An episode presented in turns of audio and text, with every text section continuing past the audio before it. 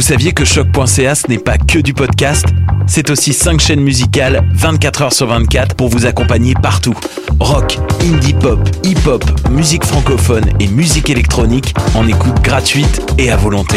Pour les découvrir, rendez-vous sur le site de choc.ca sur l'onglet chaîne musicale. T'as raison, ma Brenda, c'est le résumé des nouvelles de la communication, du marketing, de la publicité et des médias en moins de 10 minutes. Chaque semaine, mets-toi à jour de l'actu, que tu sois professionnel du métier ou pas. T'as raison, ma Brenda, c'est le vendredi à 8 h sur choc.ca. Le reste de la semaine en podcast et aussi sur Facebook. Pool Hip Hop, c'est ta référence en matière de hip hop sur les ondes de choc.ca. Chaque semaine, entrevues, chroniques, actualités et mix thématiques te seront présentés dans une ambiance décontractée. Le meilleur du hip hop, ça se passe chaque semaine sur les ondes de choc.ca.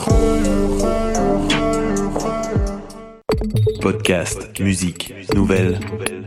Vous écoutez choc.ca.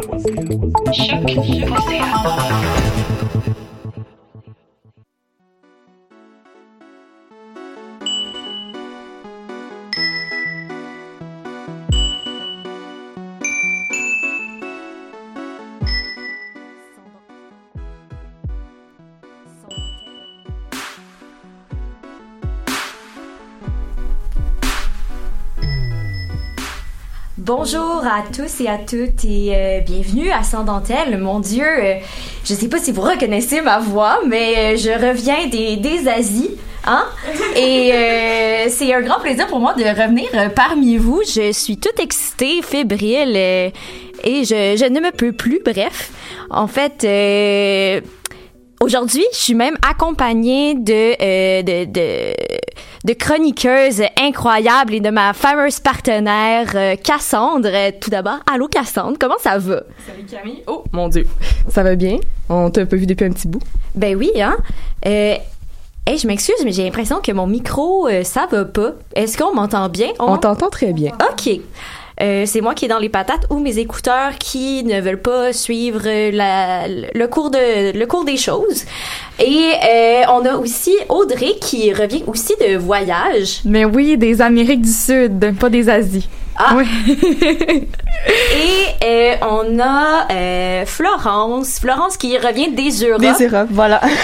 Et c'est Wow. aujourd'hui une émission multiculturelle. euh, je vous On le peut le dis. dire. Peut-être pas multiculturelle, mais euh, bref.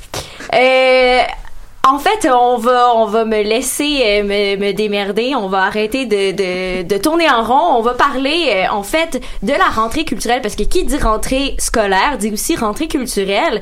Et euh, en 2017 et au début de l'année 2018, plusieurs mouvements de femmes ont euh, réclamé une parité dans les festivals, dans les salles de spectacle et même dans les théâtres. On en a parlé dans les émissions les années précédentes. Euh, Florence, peux-tu nous mettre un peu en contexte? Oui, ben, je vais vous parler des quelques mouvements euh, qu'il y a eu, en 2017 euh, et au début de l'année 2018. Donc, il y a le projet Key Change, qui est une initiative de PRS Foundation. Donc, euh, eux, leur but, c'était une partie d'ici 2022 dans euh, plusieurs euh, festivals de musique. Il y en a environ 40 qui ont participé, dont Mutech, qui est le seul non-européen qui a participé. Euh, donc, ça a été lancé en février 2018. euh, Et euh, c'est ça, son but, c'est vraiment créer un réseautage chez les femmes artistes pour les amener à ne plus dépendre du modèle déjà existant où elles manquent d'opportunités. Donc, ça permet de plus se faire voir et entendre. Euh, donc, euh, le résultat dans la programmation de sa 19e édition de Mutech, euh, je pense que c'était 43% euh, le nombre de projets qui incluaient des femmes. Donc, qui est déjà beaucoup plus que certains euh, Oui, festivals. On peut saluer quand même euh, l'initiative de, de Mutech parce qu'on s'entend que la musique électronique, en général, euh, la place des femmes est vraiment euh, sous-estimée, si on veut. Donc, on, Ouais. on, on- sont sous-représentés. sont euh, vraiment sous-représentés. Ouais, ils sont comme pas dans le réseau un peu existant commercial lucratif euh, qui va partout dans le monde. Mhm. Sinon, aussi, il y avait Femmes pour l'équité en théâtre qui ont publié une étude dans la revue Jeux en septembre 2017. Donc, ils ont montré que de 2012 à 2017, euh, c'était 20% à 30% d'auteurs et de metteurs en scène qui ont été joués sur les plateaux de Montréal et de Québec. Donc, c'est pas beaucoup. Et ensuite, il y avait Femmes en musique euh, qui ont publié une lettre en juin 2017. On se rappelle, il y avait Ariane Moffat, euh, duo euh, Milk and Bone, euh, qui dénonçait comme l'écart salarial entre les hommes et les femmes dans l'industrie de la musique, ainsi que la faible représentation des femmes dans les programmations en salle et dans les festivals. Puis euh, les programmations culturelles, ils ont déjà été dévoilées à la rentrée, puis même avant. Donc, est-ce qu'il y a eu des efforts pour atteindre cette parité-là? Donc, j'ai essayé de faire un bilan. C'est sommaire parce que j'ai pas eu le temps, c'est beaucoup de données à enregistrer. ah non! tu n'as pas eu le temps? Quelle Non. surprise! Avec l'école? oui, c'est ça. ouais, avec la rentrée. Moi aussi, ma rentrée, euh, c'était difficile de tout compiler les résultats. Mais bon, euh, j'ai fait euh, des, en premier des, euh, des théâtres, les théâtres comme principaux à Montréal. Je me suis concentrée plus sur Montréal. Donc, TNM, la mise en scène, il y avait deux femmes sur six. Pour les textes, il y avait zéro femme. Et la, la programmation était déjà sortie en avril. Et euh, la directrice, Lorraine Pintal, a dit que, euh, je vais la coter, je ne veux pas forcer les choses. La parité absolue, ça devient un peu lourd à porter pour la direction d'une compagnie comme le TNM. Donc on voit que, bon, c'est encore mitigé. Ensuite, les rideaux verts, c'est surprenant. Euh, la mise en scène, 5 femmes sur 6. La création, 3 femmes sur 6. Donc, euh, c'est un des seuls théâtres que j'ai vu qui avait vraiment une parité, même euh, plus de femmes que d'hommes. Et dans le fond, c'est Denise Filiatro qui a préparé cette programmation-là. Il y a environ deux ans. Des fois, ça se fait comme euh, deux ans avant. Et euh, elle disait dans un article qu'elle avait vu que euh, c'était dans l'air du temps d'inclure plus de femmes, puis elle voulait le faire euh, dans cette programmation. Mais si, si je m'abuse, puis corrigez-moi si je me trompe, mais il y a, je pense que c'est un théâtre qui, à la base, était fait pour les femmes. C'est ce que tu allais ajouter, Cassandre? Ben, j'allais dire, c'est pas cette année qu'ils vont refaire euh, Les filles ont soif, justement. C'est Oui, là que ça, avait été fait oui, oui, originalement. C'est Ouais, ça, puis elle a dit que, comme vu que c'était une des pièces qu'elle voulait, ben, qu'elle a fait, ben, qu'elle met en scène, ben, pas elle, mais en tout cas, bon, qui est présentée au théâtre, elle s'est dit, ben, pourquoi euh, pas mettre plus de femmes? C'est un peu le message. C'est une année presque. spéciale. Oui. On s'entend que c'est comme un, un, un- justement, elle a fait exprès, ben c'est cool là, mais je veux Oui. dire, c'est pas comme, C'est pas comme ça, ça allait Ça se pas répéter de- chaque année ou ça, une tradition, comme- on va voir. mais je euh, trouve ça le fun de leur part de faire ça. Ouais. Euh, sinon, Espace Go, euh, qui a déjà une mission de mettre en valeur les femmes, mais c'est pas réussi nécessairement chaque année. Donc, exemple, mais les textes, oui, donc c'est 15 femmes sur 30. La mise en scène, c'est juste seulement 4 femmes sur 10. Euh, donc, des fois, je sais les chiffres euh, correspondent pas, mais des fois, il y a plusieurs auteurs dans les textes, pour ça que... Bon. Euh, Denise Pelletier, les textes, c'est 9 femmes sur 20. Mise en scène, 3 femmes sur 18. Euh, Usine C, euh, 8 femmes sur 19 euh, créatrices ou qui ont été mis en avant-plan euh, dans la programmation. Euh, Théâtre de Katsu, les textes, 5 femmes sur 20. Mise en scène, 3 femmes sur 7. Bon, je pourrais continuer encore pour les théâtres, mais je vais passer à autre chose. Oui, passons au musée, Au musée. justement, parce qu'on on sous-estime souvent euh, la place des femmes dans les, ex- les, euh, les exhibitions. Merci pour l'anglicisme. En fait, c'est même pas un anglicisme, c'est juste un mot en anglais. Mais euh, oui, pour les expositions, en fait, on sous-estime souvent la place des femmes. Donc, euh, est-ce que tu veux nous en dire plus? Ouais, donc pour les musées, j'ai pris le MAC, donc le Musée d'art contemporain, et le Musée des beaux-arts, donc j'ai juste pris deux musées. Euh, le Musée d'art contemporain, dans les expositions euh, actuelles ou à venir, il y a seulement une femme euh, sur trois expositions qui est en avant-plan, c'est Françoise Sullivan. Ensuite, le Musée des beaux-arts, sur les sept expositions qui sont actuelles ou à venir, il y a seulement deux expos qui présentent des femmes. Par contre, il y a quand même un effort au Musée des beaux-arts dans ces deux expos qui présentent des femmes, mais c'est des femmes... qui sont euh, d'origine diverse. Donc, c'est vraiment... c'est c'est quand même, bon, un petit effort du Musée des Beaux-Arts. Sinon, dans les salles de spectacle, je pense que c'est là que euh, le bas blesse, que les femmes sont vraiment sous-représentées. Euh, donc, j'ai pris dans la programmation qu'il y a jusqu'à peu près janvier. Donc, euh, j'ai pris ben, pour... prendre mes données, j'ai fait en sorte que j'ai compté juste les filles qui sont en tête d'affiche, pas nécessairement dans un groupe. Euh, donc au MTLUS, c'est 7 filles euh, tête d'affiche sur 44 euh, shows. Théâtre Mon Dieu. Corona, 10 sur 44. Euh, ensuite, euh, Théâtre Saint-Denis, il y a juste trois shows qui ont des têtes d'affiche euh, qui sont des femmes. Cinquième salle, euh, 10 femmes sur 29. Maison symphonique, 8 euh, femmes sur 79. Olympia, 3 femmes sur 36.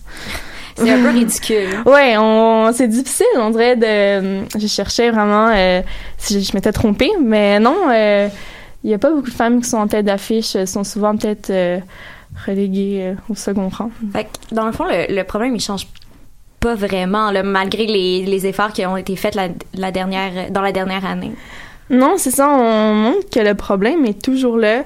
Euh, par contre, il y a quand même eu une prise de conscience. Euh, il y a des initiatives, les mouvements que j'ai parlé tout à l'heure sont encore en cours. Euh, il y en a qui sont... Euh, ben, on a vu ça, le théâtre est ouvert. Déjà, c'est bon. Euh, musée des beaux-arts aussi.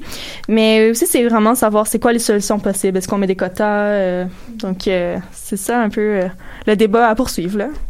Ben, un gros merci, Florence. On va rester à l'affût euh, de, la programmation. On espère peut-être que ça va changer, peut-être, probablement pas, mais euh, on croise les doigts quand même. Et maintenant, on s'en va en musique avec la chanson euh, Filme-moi de Alice et moi.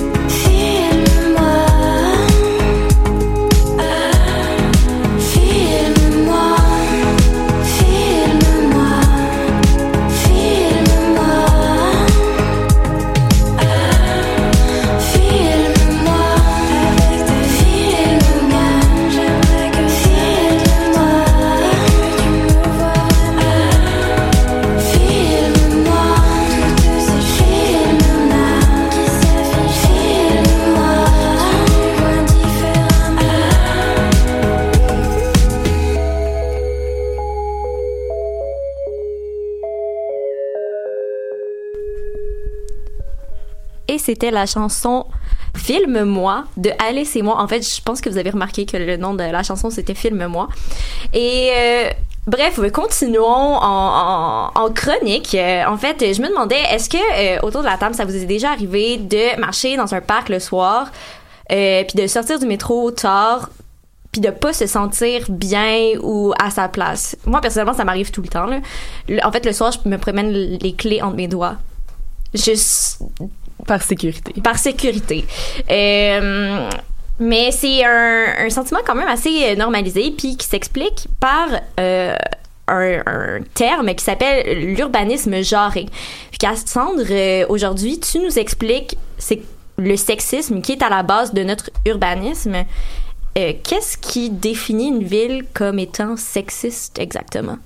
Peut-être que vous avez trouvé le terme intense, là, mais euh, ce n'est pas vraiment parce que quand les, les espaces urbains sont pas conçus pour tous les genres, c'est-à-dire généralement pour dans une perspective uniquement euh, masculine, c'est genré puis c'est considéré comme étant sexiste. Par, par exemple, le fait qu'on vive un inconfort dans un espace public, que ça soit un espace vide, genre en dessous d'un viaduc le soir à à 1 heure du matin ou au contraire dans un espace bondé, genre dans le métro, puis on se sent pas bien parce qu'on a déjà vécu des attouchements dans le métro, des trucs comme ça. Ça mhm. fait que c'est une ville qui a été conçue de façon sexiste. Puis je mets des guillemets parce que ça veut pas dire que c'est fait dans cette optique-là, mais c'est ce qui en résulte.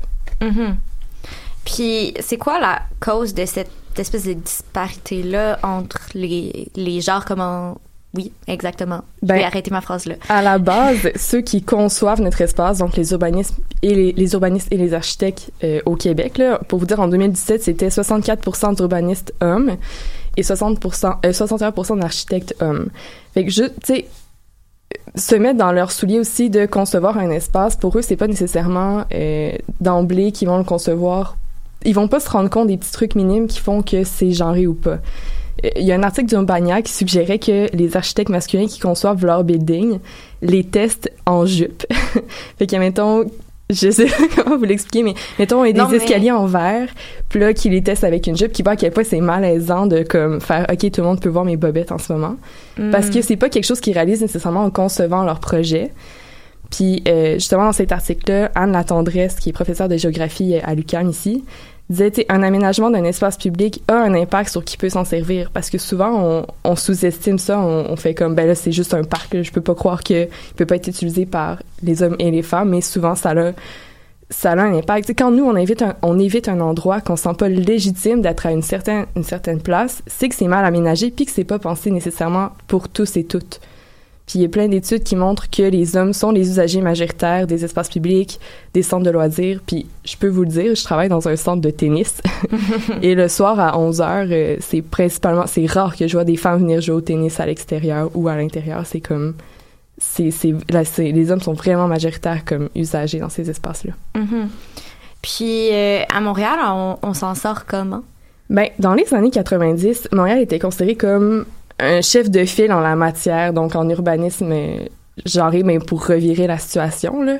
En 89, il y a eu la création du guide d'enquête sur la sécurité des femmes en ville, qui, qui a été fondé par l'organisme Femmes et Villes. Euh, il avait conduit des, des marches dans le quartier euh, avec des organismes du coin pour cibler les endroits problématiques. Fait que, mettons, il allait tard le soir. Ah, OK, cet arrêt de bus-là, il est mal éclairé. C'est inconfortable pour une femme de sortir là tard. Fait qu'ils ont, ils ont ciblé les endroits pour offrir des pistes de solutions par la suite. Puis en 2004, il y a eu la création du Conseil des Montréalaises, euh, qui sert d'enfant à guider les élus dans leurs décisions pour euh, créer des espaces urbains, urbains davantage sensibles aux femmes. Fait avoir ça en tête que c'est pas, on n'est pas les mêmes usagers, usagers. Oui, on dit usagers aussi. Euh, D'ailleurs, ils recrutent des bénévoles. Si vous voulez appliquer au Conseil des Montréalaises, vous avez jusqu'au 14 octobre. Cette publicité a été commanditée par le Conseil des J'arrête. Non, c'est bon. la ville a aussi créé, euh, aussi créé un guide pour un aménagement urbain sécuritaire euh, pour inclure toutes, mais c'est pas assez parce que oui, c'est beau que tout ça existe, mais il faut, faut encore s'en servir, puis c'est là qui est le problème. Mm-hmm.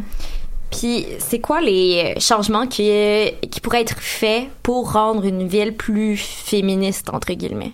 Ben, c'est souvent des trucs minimes, genre mettre de l'éclairage aux sorties de métro ou euh, mettre plus de verdure dans des endroits qui peuvent être plus considérés comme étant plus glauques, genre euh, des viaducs, ce qui rend ça moins euh, moins glauque. Là, je vais réutiliser ce terme-là. On peut d'ailleurs noter que, mettons, au marché, euh, au marché Jean Talon, au métro Jean Talon, ils ont fait des améliorations, genre ils ont mis des ascenseurs vitrés, des trucs comme ça. Vous allez voir, il y a comme pas de raccoin non plus. Vous vous promènerez, il y a des miroirs pour voir qui sont bien. Ah ouais, j'avais jamais remarqué. Puis c'est le genre de changement qui a été fait pour rendre la ville plus féministe. Euh, on sait comment améliorer la situation, mais c'est pas toujours appliqué. Fait que la solution, c'est vraiment de faire des politiques urbaines genrées. Ben, on espère que Madame Plante nous a écoutés. euh, je ne penserais pas, mais on le souhaite. Et euh, pendant que Madame Plante réfléchit à tout ça, on va euh, écouter la chanson Once More to See You de Mitski.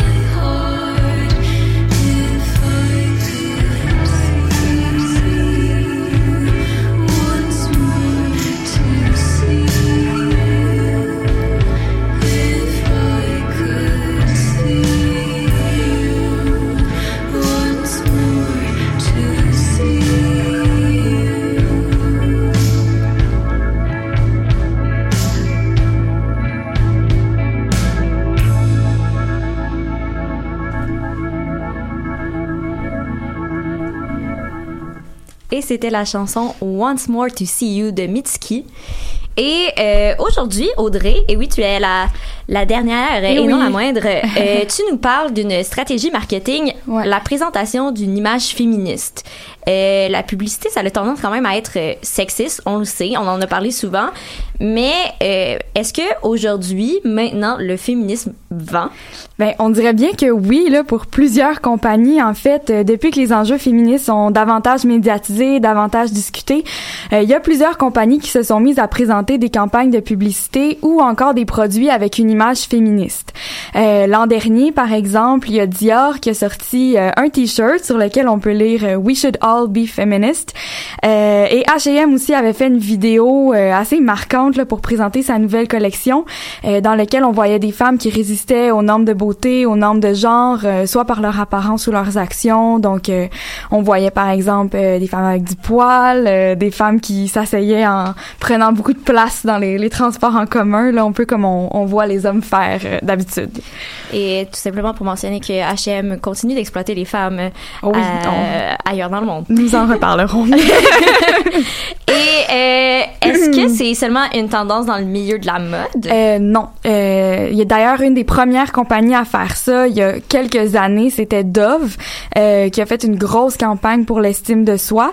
Puis plus récemment, cet été, je sais pas si vous avez vu passer ça euh, sur Facebook, mais il y avait Billy, qui est une compagnie de rasoir, qui a fait une première publicité où on voyait des femmes raser des jambes avec du poil, euh, ce qui peut sembler banal, mais habituellement dans les publicités, on rase des jambes déjà rasées. C'est vrai. Parce qu'en plus d'être féministe, c'est super réaliste.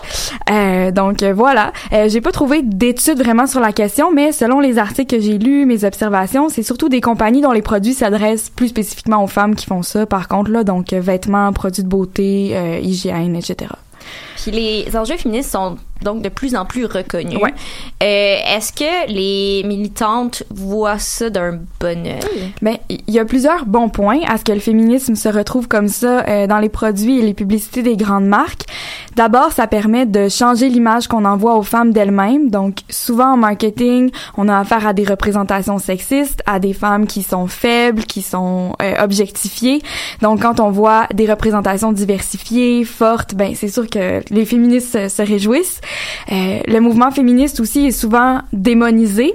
Euh, il est présenté comme euh, monolithique, euh, radical, insensé, parfois même euh, dangereux. Et donc, en mettant le féminisme de l'avant, ces compagnies-là permettent de redorer son image. Ça aide à démarginaliser le mouvement puis à lui donner de la crédibilité. Donc, un plus grand espace aussi sur la place publique. Euh, mais d'un autre côté, j'imagine a des, euh, des féministes qui sont pas d'accord avec le fait que, les, que leur mouvement se retrouve comme ça dans des produits ou des campagnes publicitaires dans une perspective un peu plus économique. Oui, si on veut. oui, tout à fait. Euh, souvent, on va dénoncer le fait que le féminisme qui est présenté par ces grandes marques-là est hypocrite, superficiel et qui se reflète pas réellement dans les actions de la compagnie. Euh, donc, on peut, c'est sûr qu'on peut questionner plusieurs choses Euh, la place des femmes dans les rôles de pouvoir, les politiques d'embauche, d'harcèlement sexuel, euh, les gestes qu'on pose pour aider les femmes plus vulnérables et euh, les, même les, les conditions de production des produits. Donc, on parlait de H&M euh, tout à l'heure. Euh, ils garantissent pas des conditions de travail sécuritaires ni même des salaires décents euh, aux employés de leurs usines qui viennent de- d'un peu partout dans le monde et qui sont majoritairement des femmes, parfois Mhm. même des enfants. Donc, euh, c'est bien la preuve que les grandes compagnies perpétuent activement euh, un autre système qui sert aussi à opprimer les femmes, qui est le capitalisme. Euh, c'est donc vraiment pas un féminisme pour toutes les femmes que ces entreprises-là prônent, mais seulement un féminisme pour les consommatrices. Euh, il y a aussi un grand paradoxe là, à prôner la démocratisation d'un mouvement en disant, par exemple, « We should all be feminist », mais vendre un t-shirt à 900 dollars. Donc, euh, Effectivement. l'accessibilité est à questionner, disons. Euh, Puis est-ce que euh, ça peut aussi avoir des effets négatifs sur le mouvement euh, et sur les militantes des Ouais. campagnes comme ça? Euh, oui, bien sûr. Souvent, pour populariser le féminisme, pour le rendre plus accessible au grand public, on l'édulcore. Donc, on met de l'avant son côté moins choquant, euh, un côté plus individuel aussi que collectif. Euh, donc, ça mène à une certaine dépolitisation, à des revendications qui sont moins radicales. Euh, on va pas questionner là, les, les, fondements du patriarcat ou la performativité du genre euh, dans une campagne de publicité. Ah non? Oui, étonnamment. euh, on dénonce aussi euh, le fait que les compagnies s'approprient le travail euh, accompli préalablement par les féministes. C'est-à-dire que euh, c'est grâce aux militantes si le mouvement est populaire et qu'il peut maintenant servir d'outil marketing, mais c'est encore les compagnies et pas les femmes qui se sont battues qui récoltent le, le crédit et les récompenses de, de ce travail-là. Puis ouais. rapidement, quel conclusions euh, on pourrait en tirer euh, de tout ça? Ben d'abord, c'est sûr que j'encourage les compagnies à être conscientes euh, de l'image qu'elles envoient des femmes et du féminisme. Plus elles se responsabilisent, plus on est contente, effectivement. Mais en attendant la révolution et l'abolition du système capitaliste, je les encouragerais aussi à examiner l'éthique des actions concrètes de l'entreprise, que ce soit en gestion ou en production, à se demander si elles aident toutes les femmes, si elles mettent des enjeux diversifiés de l'avant, puis aussi à reconnaître le travail des militantes. Je pense finalement que en tant que consommateur, consommatrice, euh, producteur, productrice aussi de contenu médiatique, c'est important qu'on fasse nos recherches euh, mm-hmm. puis qu'on choisisse là au meilleur de nos capacités quelle marque est-ce qu'on peut encourager. Euh, cette nouvelle vague marketing, selon moi, c'est quand même la preuve qu'on peut faire bouger les entreprises, qu'on peut les, les obliger à, à, faire ça. Et donc, euh, il faut continuer et pas lâcher. Un gros merci, Audrey. En fait, un gros merci à, à vous toutes euh, pour ces ces, ces chroniques-là vraiment intéressantes. On, mon Dieu, j'en perds mes mots tellement je suis euh, éberluée par euh, vos chroniques. Euh, en fait, ben, c'est tout pour aujourd'hui. on se revoit la semaine prochaine, comme à l'habitude.